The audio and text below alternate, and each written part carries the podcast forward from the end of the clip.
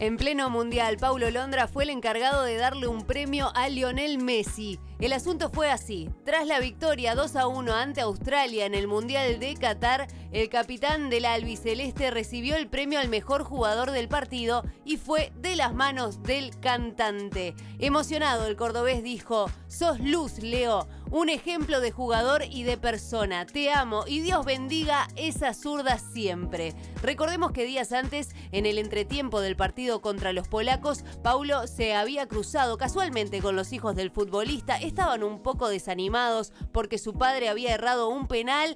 Él los hizo posar para una foto adelantando un 2 a 0. ¿Y sabes qué?